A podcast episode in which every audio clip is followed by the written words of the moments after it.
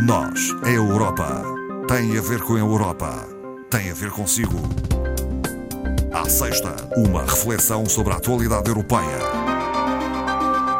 Voltamos hoje e porque nos ausentamos por várias semanas, vamos fazer uma espécie de retrospectiva do, dos últimos meses, das últimas semanas, escolhendo os temas que nos pareceram mais uh, significativos entre o muito que aconteceu desde julho. Marco Teles uh, volta a estar uh, nestas emissões do Nós é Europa, é coordenador do Europe Direct Madeira.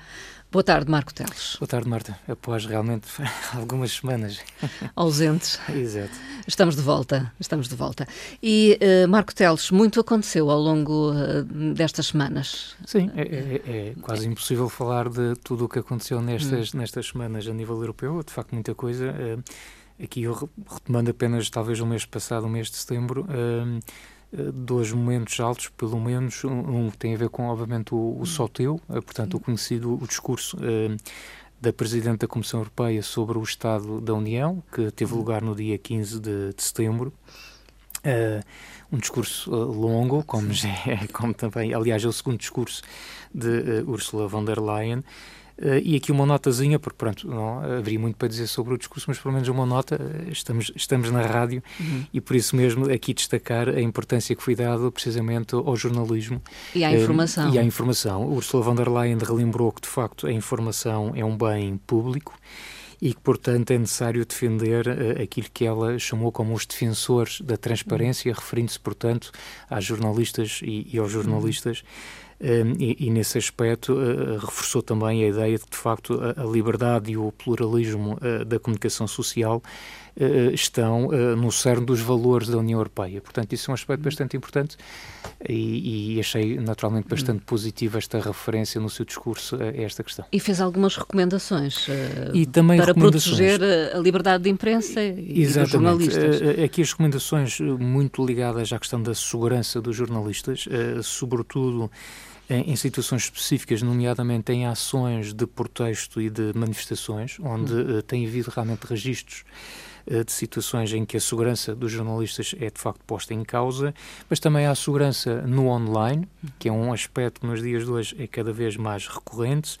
Uh, há capacitação também digital e também, por outro lado, à segurança de dois grupos, em particular das mulheres jornalistas e de jornalistas pertencentes a grupos eh, minoritários. Portanto, isto é um aspecto que fui referido eh, no seu discurso. Já agora faço uma nota de que foi anunciado eh, esta manhã o Nobel da Paz e foi atribuído a dois jornalistas. Ora bem, então... Uma mulher das Filipinas, Maria Ressa, e um russo, Dmitry Muratov. Pronto, cá está um complemento e que vem, de certa forma, também ao encontro do que estávamos aqui a falar, uhum. da importância do jornalismo, sem dúvida. Outra questão que o Marco Teles vai abordar tem a ver com a revisão da diretiva sobre equipamento de rádio. Sim, isto é um aspecto eh, bastante importante que já se fala há algum tempo e que, de certa forma, o, funcionamento normal do mercado já permitiu, por exemplo, reduzir o número de carregadores de telemóveis. Estamos a falar sobretudo deste tipo de equipamento eletrónico mas dizia eu que já houve uma redução de cerca de 30 para 3 carregadores essenciais na, na última década. Ainda assim, não havia, de facto,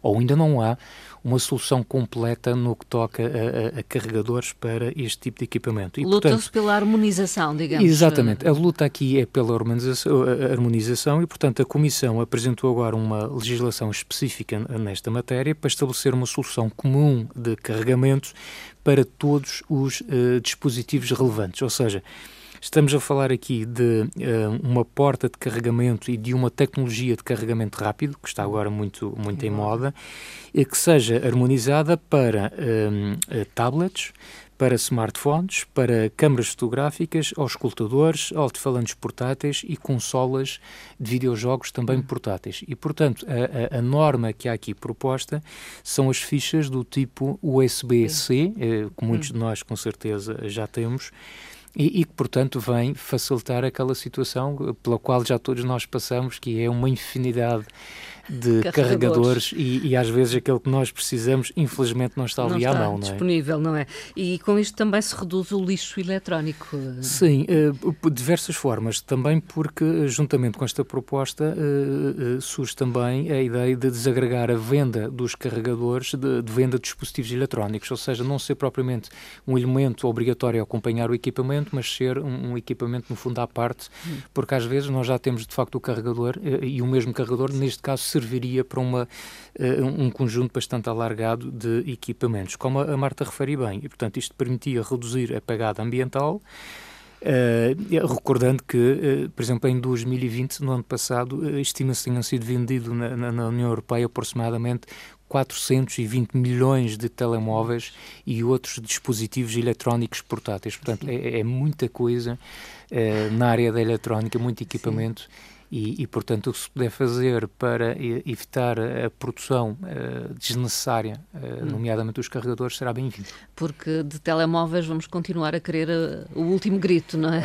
Provavelmente. Sim, ou, ou muitos de nós, são, não será são, todos, são, não é? São naturalmente tendências, se calhar, um, um, pouco na lógica também agora da, da de caminharmos cada vez mais para a economia circular e Sim. abandonarmos a economia linear, isto também leva-nos a refletir que, de facto, os equipamentos eh, têm que durar um pouco mais e, aliás, também existe a pressão nesse sentido Sim. para os produtores uh, apresentarem produtos ao consumidor duráveis. que sejam mais duráveis no, no tempo, que se possa utilizar durante um período maior e que no fim da sua utilização possa haver uma outra, uma segunda utilidade, digamos assim, para poder entrar neste, nesta lógica da economia circular. E os consumidores estarão mais conscientes da ah, isso, isso, sem sombra de dúvida. Acho que sim, acho que estamos todos muito mais conscientes do disparate que é termos uma gaveta com 30 telemóveis e não sei quantos carregadores que não sabemos muito bem o que fazer com aquilo, sem dúvida. Marco Teles, setembro foi o mês das semanas europeias. Muitas celebrações. sim, eh, muitas como sempre, mas eh, há realmente eh, aqui duas em particular que acho que vale a pena destacar, que é a Semana Europeia da Mobilidade, que é celebrada anualmente uh, entre os dias 16 e 22 de setembro, sempre nestas uh, datas, e depois uma semana que vem logo a seguir, entre 23 e 30, que é a Semana Europeia do Desporto.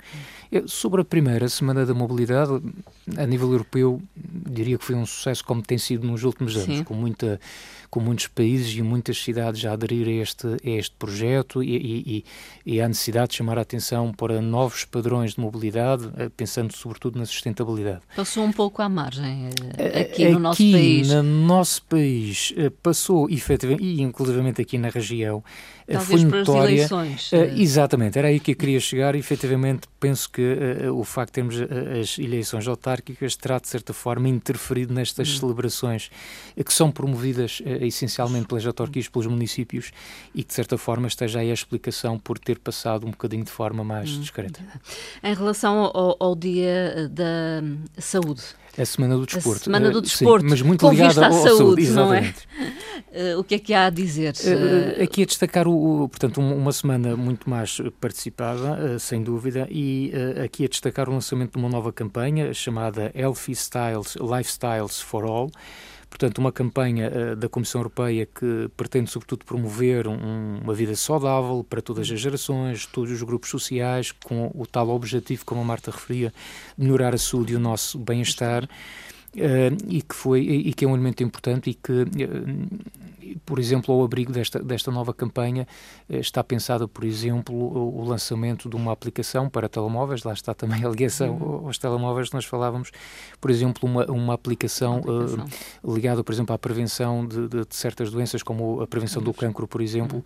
com algumas recomendações nomeadamente na área de, dos cuidados alimentares que nós podemos ter eh, e isto, obviamente, é sempre positivo, é esta ideia de nós eh, eh, congregarmos cada vez mais a questão da alimentação, com a saúde, o bem-estar e o desporto. Portanto, uhum. são quatro elementos-chave que nós não podemos descurar, sem dúvida. Celebramos também o Dia Mundial do Professor e a Comissão lançou uma nova ferramenta.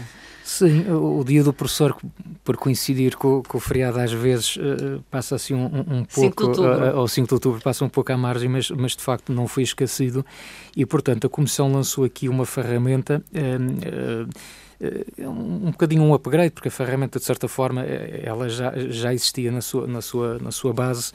E, e portanto, é uma ferramenta online em que os professores podem, no fundo, têm aqui a, a possibilidade de refletir um pouco melhor sobre a forma como utilizam as tecnologias digitais nas suas atividades diárias, portanto, uhum. na, nas suas aulas, nas suas atividades de ensino, e que permite também o professor, ao utilizar esta ferramenta, no fundo, avaliar o seu nível de competências uh, digitais, que sabemos serão absolutamente essenciais sim, sim. no exercício da profissão, profissão uh, docente. Uh, e identificando, no fundo, as áreas em que, porventura, o professor possa necessitar de, de, de mais apoio e mais uhum. formação para o futuro. Portanto, é, é, um, é um, uma pequena ferramenta online que está disponível no, no, no site uh, da, da, da, Comissão, uh, precisamente com, tem um nome, um, um, nome bastante interessante que é Selfie for Teachers. Portanto, é fácil de lá chegar pondo no, no motor de busca Selfie for, uh, for Teachers. É gratuito? Encontra, é gratuito. Portanto, atenção que é, é uma é uma ferramenta uh, totalmente anónima, portanto, a plataforma não recolhe dados do professor, uhum.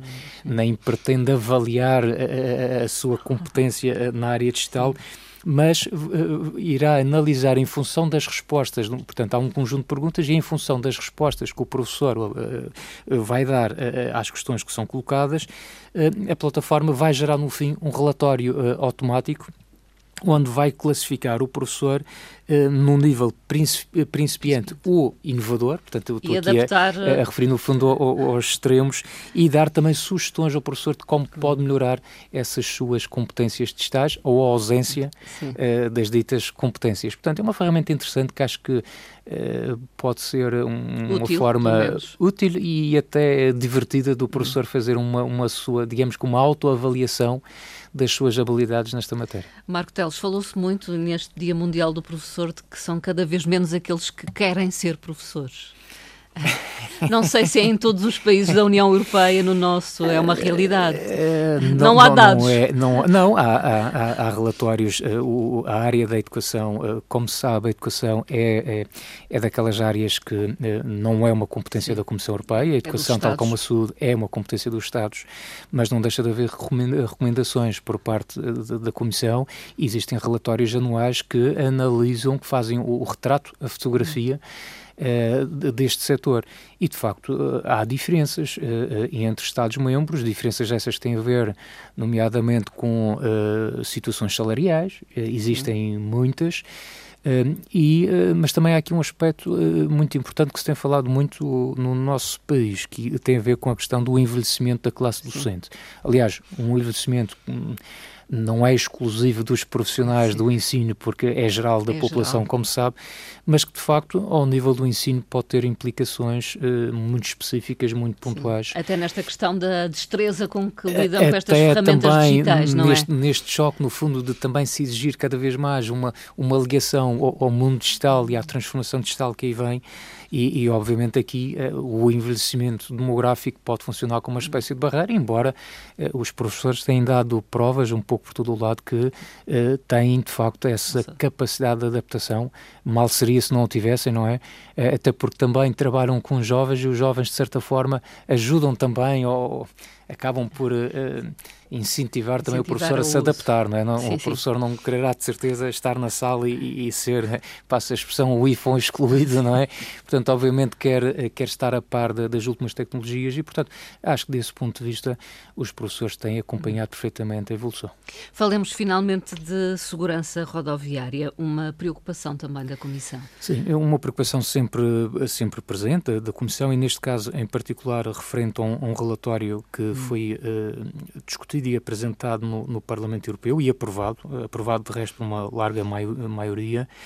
Uh, e neste relatório uh, sobre segurança rodoviária uh, consta a informação de que anualmente nas estradas da União Europeia ainda morrem mais de 22 mil pessoas por ano e ficam gravemente feridas mais de 120 mil pessoas. Portanto, dados preocupantes. São de facto dados preocupantes. Aliás, o relatório refere também que o objetivo que havia sido apresentado no sentido de reduzir para metade o número de mortes na estrada nesta última década, portanto, entre 2010 e 2020, não foi, de facto, uh, cumprido e, portanto, uh, apesar do número de vítimas mortais uh, nas estradas da União Europeia ter diminuído em quase 40%, não chegou bem, mas esteve lá perto na última década, estou a falar no pó total da década, ficou, no entanto, abaixo da tal meta dos 50%. O único país que superou esta meta fixada foi a Grécia, com 54%. Eh, todos os outros países, eh, este número foi de facto inferior e, e, portanto, isto significa que ainda há uh, muito mesmo a uhum. fazer em termos de prevenção. Há que tomar medidas uh, ah, e, e apontam-se algumas e o Parlamento Europeu, nomeadamente. Exatamente. O, o, Parlamento Europeu insta a Comissão a apresentar uh, aqui uma recomendação aos Estados-membros e, e, aponta aqui três áreas específicas. Uma no sentido de aplicar limites de velocidade que sejam seguros para todos os tipos de estrada e que tenham em consideração as zonas residenciais ou zonas que tenham um elevado número de ciclistas ou peões em circulação, sugerindo que uh, essas zonas com estas características passem a ser designadas com o, o limite dos 30 km horários, relembrando que o excesso de velocidade é um fator determinante em cerca de 30% um, ehm, dos acidentes rodoviários mortais, portanto ainda é um, é um valor bastante assinalável. Por outro lado, também uh, fica a recomendação para a atualização dos níveis máximos de álcool no sangue, voltando a reforçar a ideia uh, de se prever um quadro uh, em que se, se admita a tolerância zero no que toca à questão do álcool, relembrando que o álcool ainda causa, é responsável por 25% do número total de vítimas mortais nos acidentes rodoviários, portanto, é algo que inaceitável nos dias que correm. E, por outro lado, há aqui uma sugestão que também parece eh, interessante, talvez mais difícil de, de se alcançar, que é o de prever incentivos fiscais e que as seguradoras, eh, portanto, do setor privado, possam eventualmente oferecer eh, regimes de seguro mais favoráveis aos seus clientes que eh, comprem ou, utilizem veículos que tenham normas de segurança mais elevadas. Portanto, haver aqui um, uma relação entre o tipo de veículo e o padrão de segurança desse veículo e depois o prémio a pagar eh, em relação, no fundo, a, essa, a essas características técnicas do veículo. Portanto, é algo que neste momento Uh, não, não, não existe, uh, mas pronto, desse ponto de vista me parece que poderia ser até inovador e eventualmente um caminho a seguir. Marco Teles, ficamos por aqui na nossa conversa. Deixamos o convite aos nossos ouvintes. Eh, perguntas, eh, sugestões, eh, pode enviá-las para o e-mail noseeuropa.rtp.pt. Teremos todo o gosto, com certeza, em, em responder essas uh, dúvidas ou, uh, não sendo dúvidas, temas que, por exemplo, os, uh, os nossos ouvintes quisessem sugerir ou ver abordados aqui neste programa. Portanto, normalmente é a atualidade europeia que vem ao de cima, mas se houver a curiosidade por um tema específico, porque não, a pedido dos ouvintes, eh, cá estaremos. Resta dizer ainda que o programa uh, passa na Antena 1 e depois fica disponível no RTP Play. Marco Teles, até à próxima conversa. Até à próxima, um bom fim de semana. Obrigada.